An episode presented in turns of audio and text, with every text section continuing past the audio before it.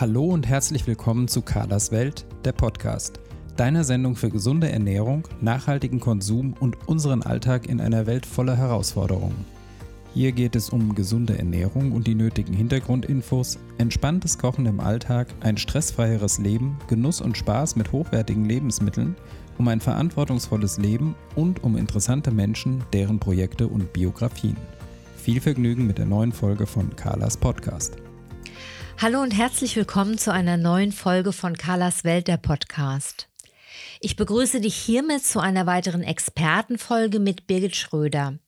Sie ist Ernährungsberaterin, Heilpraktikerin und KPNI-Therapeutin. Für die KPNI ist sie auch als Ausbilderin tätig. In unseren Expertenfolgen gehe ich selber in die Rolle der Fragenden, um Birgit Gelegenheit zu geben, die Fakten anschaulich zu erklären. Unser heutiges Thema ist Intermittent Living, ein sehr KPNI-nahes Thema. Du kennst vermutlich das intermittierende Fasten, das auch zum Konzept des Intermittent Living dazugehört. In der heutigen Folge erfährst du mehr über sogenannte hormetische Reize, Homostase und Allostase, die adaptogene Kapazität und warum unsere Großeltern gar nicht so Unrecht hatten, wenn sie Abhärtung als ein Mittel zur Gesunderhaltung empfohlen haben. Ich wünsche dir viel Spaß mit der heutigen Folge. Ja, hallo Birgit, schön, dass du dir Zeit genommen hast, wieder für ein Experteninterview. Und wir wollen uns ja heute mit dem Thema Intermittent Living beschäftigen, mit intermittierendem Fasten und hormetischen Reizen. Das ist also ein sehr KPNI-nahes Thema, das in der Gesamtheit vielleicht auch nicht so geläufig ist wie das intermittierende Fasten. Das dürfte ja den meisten Menschen inzwischen relativ ähm, geläufig sein. Was aber versteht man denn unter Intermittent Living? Ja, ähm, bevor ich die Frage so ganz konkret beantworte, würde ich gerne ein bisschen ausholen. Ähm, und zwar mit einer Idee, dass man sich vielleicht vorstellen kann, dass, dass eine Krankheit oder eine Erkrankung äh, für den Körper letztendlich mit etwas Unerwartetem beginnt. Ähm, und dann einfach die Frage ist, wie der Organismus ähm, auf dieses Unerwartete reagiert. Also wie flexibel kann er mit dieser Herausforderung umgehen? Und ähm, man kennt in diesem Zusammenhang das sogenannte Hämostase-Allostase-Modell. Hm, das heißt, unser Organismus ist in der Regel ja in einem Gleichgewicht, das heißt in einer sogenannten Hämostase. Und ähm, die Krankheit oder beziehungsweise das Unerwartete würde den Körper jetzt in eine sogenannte Allostase bringen, also aus dem Gleichgewicht heraus. Und dann geht es letztendlich darum, wie schnell wir wieder in ein Gleichgewicht kommen. Das nennt man adaptogene Kapazität. Ähm, und je schneller wir das schaffen, desto größer ist unsere adaptogene Kapazität. Ähm, ja, und warum habe ich das jetzt so ausführlich äh, erzählt und erklärt? Hm, letztendlich ist Intermittent Living ähm, ein Training unserer adaptogenen Kapazität. Und das macht man mit diesen sogenannten hormetischen Reizen. Mhm. Und ähm, jetzt hast du gesagt, die Homostase, das ist das Erwartete für, für den Körper. Und du hast das Stichwort Homos, äh, hormetische Reize genannt. Ähm, Kannst du jetzt da mal Beispiele nennen? Weil jetzt sollte man ja eigentlich erwarten, Homöostase, hormetische Reize, dass das zusammengehört, also etwas für den Körper Erwartbares ist. Ähm, oder ist das anders? Nee, die hormetischen Reize würden jetzt tatsächlich dazu dienen, ähm, den Körper aus dem Gleichgewicht zu bringen. Gehören Und, dann also zur Allostase, wenn ich das richtig verstanden genau, habe. Ah, okay. Mhm. Zur Allostase richtig. Und ähm, im Grunde trainiert man dann mit diesen hormetischen Reizen unsere adaptogene Kapazität. Und zwei sehr bekannte hormetische Reize, die du jetzt auch schon eingangs genannt hast, sind das intermittierende Fasten oder intermittierende Kältereize. Das wären so zwei ganz typische. Ja. Intermittent Living würde aber dann auch bedeuten, dass man zum Beispiel nicht immer zur gleichen Uhrzeit aufsteht, ja, sondern auch da einen Wechsel hat. Also einfach aus diesem, ähm, aus diesem sehr stetigen Rhythmus ähm, mal ausbricht. Das ist eigentlich diese, der Gedanke des Intermittent Living. Mhm. Und wenn du jetzt gesagt hast, also ähm, Hitze, ne, hast du, glaube ich, ne, oder hast Kälte genannt. Was ist dann mit Hitze mhm. umgekehrt? Wäre Sauna und sowas ja auch ein hormetischer Reiz, richtig? Ja, genau, ginge auch mit Hitze. Ne? Also es gibt ja auch äh, Hot Yoga, ne? also dass man eben Yoga äh, in erhöhter Raumtemperatur macht. Das wäre dann eben auch ein hormetischer Reiz. Ja, genau. Also alles, was irgendwie den Körper äh, triggert, dann entsprechend. Ja, genau. Ne? Ah, okay. Gut, und dann äh, macht es natürlich auch Sinn mit dem intermittierenden Fasten, weil dann wäre der Hungerreiz, wenn ich das richtig verstehe, dann der Reiz, der triggert, oder?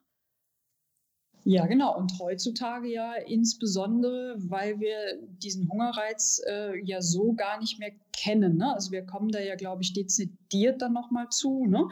Mhm. Ähm, aber letztendlich ist es genau das, was du sagst, ja, dass man wirklich mal Hunger verspürt und das auch über einen längeren Zeitraum und nicht nur fünf Minuten und dann schon wieder zum Essen greift. Das heißt, wenn ich das zusammenfasse, ist der Kerngedanke des Intermittent Living also die Annahme, dass bestimmte hormetische genannte Reize unsere Gesundheit und Widerstandskraft fördern und das sind auch, wenn ich das richtig verstanden habe, alles per se erstmal unangenehme Reize. Und das intermittierende Fastens haben wir eben auch gesagt, Hunger als Reiz gehört dann dazu. Dann würde ich dich doch tatsächlich an dieser Stelle nochmal bitten, das Prinzip des intermittierenden Fastens nochmal ein bisschen ausführlicher zu erklären, auch wenn viele Hörer das vielleicht schon kennen. Ja, vielleicht ganz kurz nochmal zurück. Ähm, das sind ja nicht immer per se unangenehme Reize.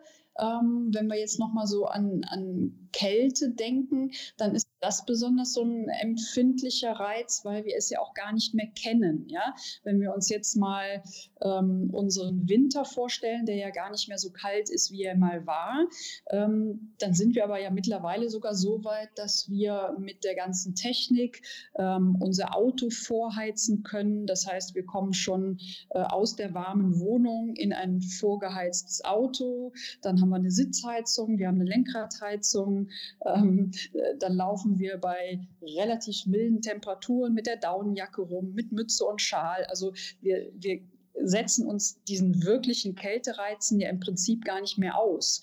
Und deshalb wirken sie dann natürlich insbesondere nochmal als sehr unangenehm. Ja, also da fehlt uns einfach ähm, das Training. Mhm. Ja, ähm, aber jetzt nochmal zurück zu deiner ursprünglichen Frage. Ne? Was ist denn letztendlich intermittierendes Fasten? Mm, und das würde bedeuten, ähm, dass so dass wir 16 Stunden lang ähm, wirklich fasten und nicht essen ähm, und acht Stunden ähm, die Möglichkeit haben, Nahrung aufzunehmen. Aber da sollte es dann auch so sein, dass wir innerhalb dieser acht Stunden eben nur zwei bis maximal drei Mahlzeiten essen. Ähm, das wäre dann die, die 16-8-Methode, die ist ja im Moment wahrscheinlich vielen schon bekannt. Ähm, hat dann auch nochmal einen besonderen äh, Einfluss auf unsere Gesundheit, er erkläre ich dann später gerne nochmal genauer.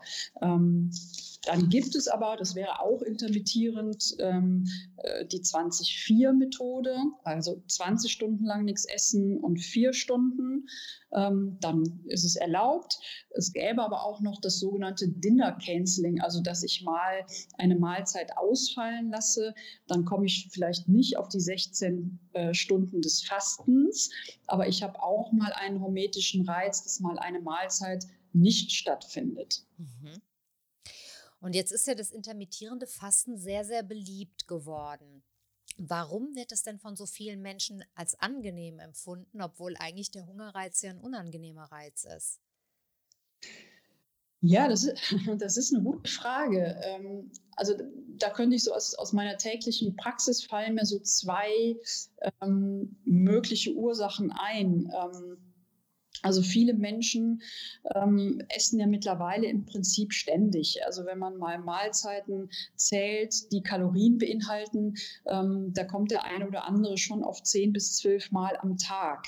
Ähm, und dann hatten wir in einem vorangegangenen Podcast auch schon mal erklärt, ähm, dass das zu einer Insulinresistenz führen kann, was dann jetzt mal sehr kurz gefasst bedeuten kann, ähm, dass man gefühlt wirklich essen muss, damit ich mich wohlfühle, damit es mir gut geht.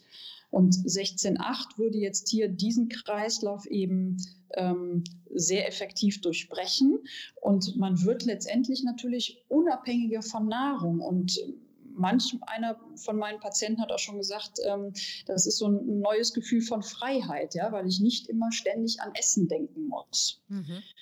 Könnte ein Aspekt sein. Und ein anderer, der mir einfällt, ähm, ist natürlich, dass ähm, Nahrungsaufnahme bedeutet, dass der gesamte Verdauungsapparat äh, Energie braucht. Ähm, das heißt, es muss Energie umverteilt werden im Körper. Das ist in der Regel überhaupt kein Problem, aber es gibt auch durchaus Menschen, die haben so eine Energieverteilungsstörung. Ähm, und dann wandert eben ähm, die ganze Energie in den Verdauungstrakt, fehlt in anderen Organsystemen und dann fühle ich mich müde, antriebslos, lustlos. Ähm, und dann ist 16.8 eben auch hier ein Teil der Lösung und wird als sehr angenehm empfunden. Vielleicht kommt zusätzlich auch sogar noch so ein psychischer Effekt dazu, dass man einfach auch wieder mehr Freude hat, wenn es dann was zu essen gibt und es nicht mehr als so selbstverständlich wahrgenommen wird. Also das beobachte ich bei mir beim intermittierenden Fasten, dass ich mich auf Mahlzeiten auch in einer anderen Weise freue und ähm, gut, jetzt sind äh, also ich mache das so, dass ich dann in den acht Stunden auch nur zwei Mahlzeiten esse und nicht fünf, wie es dann ja viele andere machen, ja, die dann acht Stunden lang wirklich wieder durchgehend essen. Aber wenn man das tut, dann ist natürlich auch wieder so ein äh, Effekt da, dass man ein Essen anders zu schätzen weiß. Und das finde ich psychisch einen ganz schönen Impuls auch. Ja, das ist nochmal ein, ein wichtiger Beitrag, ne? dass, dass man es dann auch äh, wieder viel mehr zu schätzen weiß und nicht so beiläufig, einfach weil es auf dem Tisch steht und ich gehe dran vorbei und stecke mir was in den Mund, ne? sondern dann kriegt es wieder eine, eine, Wertschätzung und einen angemessenen Rahmen. Ne? Das ist äh, mit Sicherheit auch noch ein wichtiger Aspekt. Jetzt würde mich aber mal Folgendes interessieren. Was ist denn, wenn jetzt so ein Gewöhnungseffekt eintritt? Wenn man also das Hungern irgendwann gar nicht mehr so unangenehm empfindet? Denn das ist ja tatsächlich beim intermittierenden Fasten so, dass man sich einfach dann auch dran gewöhnt an dieses Gefühl. Ist das dann auch kein hormetischer Reiz mehr? Oder reicht der Impuls an den Körper, obwohl man das subjektiv nicht mehr als störend wahrnimmt? Reicht es trotzdem als hormetischer Reiz auf körperlicher Ebene? Ja, super Frage, ähm, weil man sich an diese Reize ja tatsächlich gewöhnt. Ja? Also gerade so Kältereize oder Hungerreize, die empfindet man ja irgendwann de facto nicht mehr so angenehm. Aber es reicht tatsächlich der Impuls aus. Und ähm, am Beispiel des intermittierenden Fastens, gerade bei der 16-8-Methode, kann man das sehr schön erklären, ähm, weil es läuft im Körper immunologisch was ganz Spannendes ab. Ähm, das nennt man äh, Autophagie. Also ähm, es gelangen ja immer ähm, mögliche Erreger in den Organismus und vor allen Dingen Viren, da wären wir jetzt mit Corona ja auch sehr aktuell, ähm, wollen vor allen Dingen in die Zelle. Das heißt, man spricht dann von einer intrazellulären Belastung. Und während des Fastens ähm, ist der Organismus und dann bestimmte Zellen in der Lage, solche intrazellulären Erreger bzw. Viren zu zerstören und gleichzeitig auch das Immunsystem zu trainieren. Und das hat man besonders in diesen Fastenphasen. Also dann betreibt der Körper diese Autophagie. Ähm, und das ist am stärksten am Ende des nächtlichen Fastens, also so am Morgen. Und am schwächsten ist es nach dem also kurz nach dem Frühstück. Ähm, und das ist einfach unabhängig davon, ob ich mich jetzt äh, ans intermittierende Fasten gewöhnt habe oder nicht. Also ein absolut gesundheitsfördernder Aspekt. Ah, das ist interessant, ja. Jetzt würde mich noch interessieren, ob das Intermittent Living nur zur Prävention eingesetzt wird oder ob es auch als Therapieform bei bestehenden Krankheiten eingesetzt werden kann. Also, ne, wenn wir jetzt äh, an das anknüpfen, was ich vorhin gesagt habe, dann äh, dient es natürlich absolut der Prävention, weil ich durch dieses intermittierende Fasten mein Immunsystem äh, trainieren kann und dadurch wenn wir nochmal unsere Begrifflichkeiten benutzen wollen, ähm, dann trainiere ich damit absolut meine adaptogene Kapazität. Ähm, das wäre die Prävention. Und therapeutisch kennt man es zum Beispiel bei den Kältereizen ja schon sehr, sehr lange. Ähm, beispielsweise in der Therapie bei rheumatischen Erkrankungen ähm, oder entzündlichen Erkrankungen. Ne, da kennt man die Kältekammern und Kältereize. Das ist sehr bekannt. Ähm, es gibt so ein bisschen einen neueren Bereich, der hat dann nochmal zu tun mit ähm, braunen und, und äh, weißem Fett. Ähm, da ist es noch nicht so gängig, aber ähm, hat definitiv auch Einfluss. Mhm, mh. Das heißt, das, was unsere Vorfahren immer so schön gesagt haben, dass Abhärtung wichtig ist, das bekommt in diesem Kontext wieder eine ganz neue Bedeutung, wenn mich das, äh, wenn ich das so richtig zusammenfasse, oder? Ja, total, absolut. Ja, also ähm, und wenn man sich mal einliest, ne, dann äh, merkt man einfach, wie viel positive Effekte im Körper dieses Abhärten in Ab Anführungsstrichen einfach bewirkt. Mhm. Ne? Und jetzt wird mich aber noch mal was äh, ganz Spezielles interessieren, weil ich das äh, gelesen habe in der Vorbereitung, dass Kälte auch das weiße und braune Fett beeinflusst. Kannst du dazu noch mal was sagen? Ja, da wäre man vielleicht auch noch mal in einem therapeutischen Kontext, ähm, was so hormetische Reize vielleicht bewirken können. Also wir haben ja so zwei Fetttypen. Ähm, das weiße Fett, das kennen wir alle. Ne? Das ist das, was so unter der Haut sitzt, das sogenannte subkutane Fett. Und dann haben wir aber auch das Fett ähm, im Bereich der Organe, das ist das viszerale Fett. Und das ist ähm, hormonell durchaus aktiv, also endokrin aktiv. Das heißt, ähm, Fettzellen produzieren zum Beispiel ähm, Leptin, das ist ein Sättigungshormon.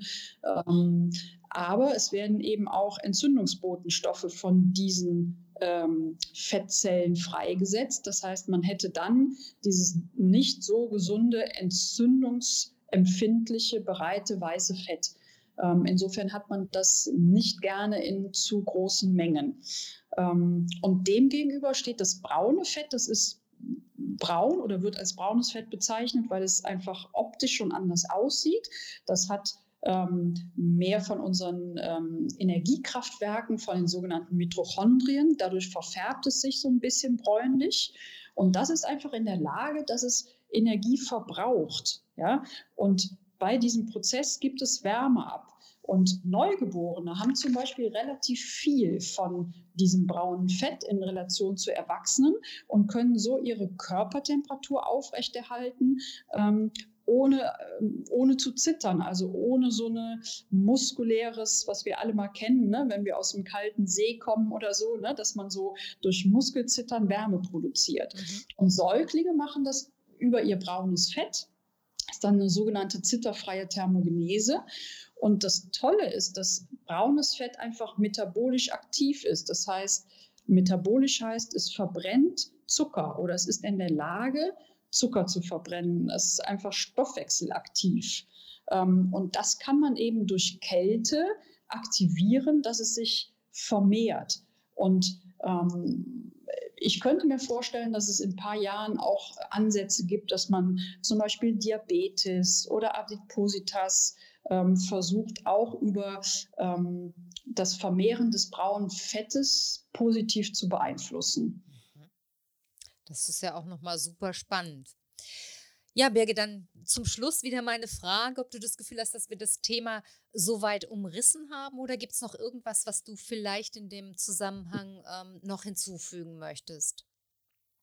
Nee, ich glaube, wir haben das, das äh, Wichtigste wirklich so äh, in, in Kürze auf den Punkt gebracht. Ähm, äh, ich würde vielleicht an die Hörer mal mitgeben, dass jeder ja mal für sich eine kleine Herausforderung suchen kann, ähm, wie er sich äh, in, eine kleinen, in ein kleines Ungleichgewicht äh, bringen kann, indem er mal etwas anders macht. Ja? Mhm. Und man kann mal klein anfangen. Das muss ja nicht direkt 16,8 sein, aber man kann mal überlegen, ähm, ob man mal ein Frühstück ähm, ausfallen lässt oder ähm, mal ein Mittagessen. Das ist, wäre dann schon mal ein deutlicher hormetischer Reiz. Oder morgens äh, eben nicht nur warm zu duschen, sondern im Nachgang mal kurz kalt zu duschen. Und dann kann man ja auch klein anfangen und die Zeiten dann eben verlängern. Super wäre, wenn man ja bis zu ein, zwei Minuten dann schafft, dann hat man einen sehr, sehr deutlichen hormetischen Reiz. Ähm, und wer da interessiert ist, das geht dann in Richtung Wim Hof Methode. Da findet man im Internet noch ganz viel spannende Info zu. Gut, da werden wir vielleicht auch noch mal einen Link irgendwie in unsere Shownotes setzen denke ich, das wäre ganz, ganz sinnvoll. Ja, es geht also wesentlich darum, dass wir immer mal wieder unsere Komfortzone verlassen, aber eben nicht nur im äh, sozusagen im übertragenen Sinne, sondern tatsächlich das, was wir am Komfort in unserer modernen Welt haben, halt öfter mal außer Kraft zu setzen. Ja, wunderbare Zusammenfassung, genau. Ja. dann Birgit, danke ich dir sehr, dass du dir Zeit genommen hast, uns dieses spannende Thema zu erklären und ich freue mich auf die nächste Expertenfolge mit dir. Ja, danke dir, sehr gerne.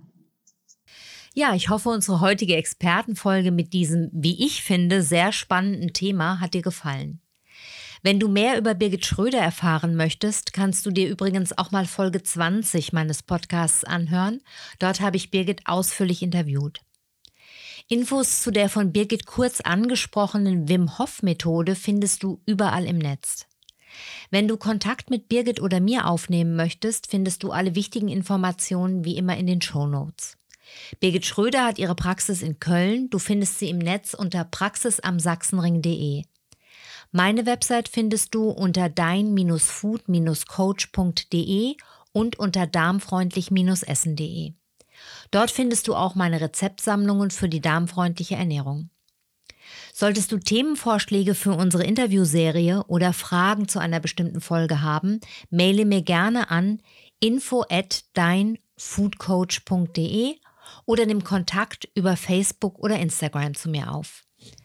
Ich freue mich, wenn du bei der nächsten Folge wieder dabei bist und ich freue mich auch, wenn du zusätzlich eine positive Bewertung bei Apple Podcasts hinterlässt, damit dieser Podcast noch mehr interessierte Hörer erreicht. Bis zum nächsten Mal, alles Liebe und eine gute Zeit, deine Carla.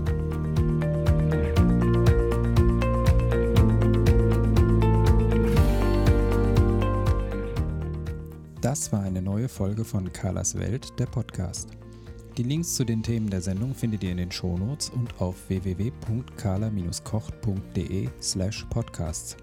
Wenn euch dieser Podcast gefallen hat, freuen wir uns über eure persönliche Weiterempfehlung und über eine positive Bewertung bei Apple Podcasts. Weitere Folgen findet ihr auf Spotify, Apple Podcasts und in eurer Podcast-App. Carla findet ihr unter Carlas Welt und Carla Kocht auf Instagram, Facebook und Twitter. Vielen Dank fürs Zuhören und bis bald.